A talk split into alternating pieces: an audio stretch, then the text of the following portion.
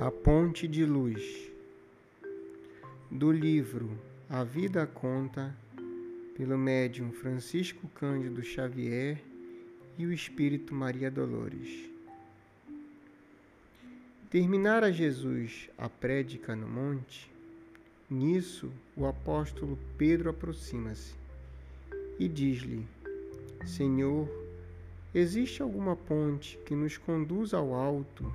Ao céu que brilha muito acima, conforme ouvi de tua própria voz, sei que o reino do amor está dentro de nós, mas deve haver no além o país da beleza, mais sublime que o sol, em fulgor e grandeza. Onde essa ligação, Senhor, esse divino acesso? Jesus silenciou como entrando em recesso. Da palavra de luz que lhe fluía a jorro, circunvagou o olhar pelas pedras do morro. E depois de comprida reflexão, falou ao companheiro: Ouve, Simão, em verdade, essa ponte que imaginas existe para a vida soberana, mas temos de atingi-la por estrada que não é bem a antiga estrada humana. Como será, Senhor, esse caminho? tornou Simão a perguntar. E Jesus respondeu sem hesitar: Coração que a escolha às vezes vai sozinho, e quase que não tem senão renúncia e dor, solidão e amargura.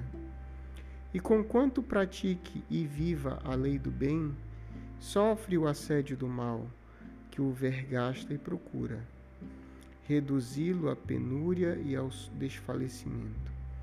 Quem busca nesta vida transitória essa ponte de luz para a eterna vitória, conhecerá de perto o sofrimento e há de saber amar aos próprios inimigos. Não contará percalços nem perigos, para servir aos semelhantes. Viverá para o bem a todos os instantes. E mesmo quando o mal pareça o vencedor, confiando-se a Deus, doará mais amor. E ainda que a morte, Pedro, se lhe imponha, na injustiça, ferindo-lhe a vergonha, aceitará pedradas sem ferir, desculpará injúria e humilhação. Se deseja elevar o coração, a ponte para o reino do porvir. Alguns dias depois, o Cristo flagelado, entregue à própria sorte, encontrava na cruz o impacto da morte, silencioso, sozinho, desprezado.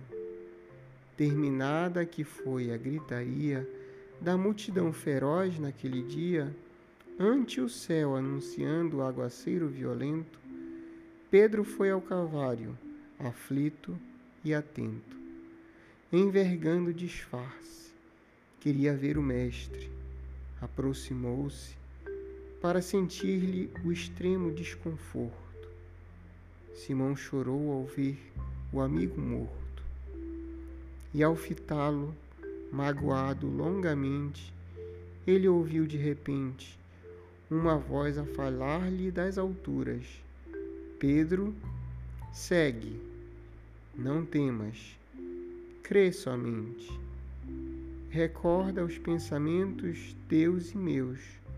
Esta cruz que me arrasa e me flagela é a ponte que sonhavas alta e bela para o reino de Deus.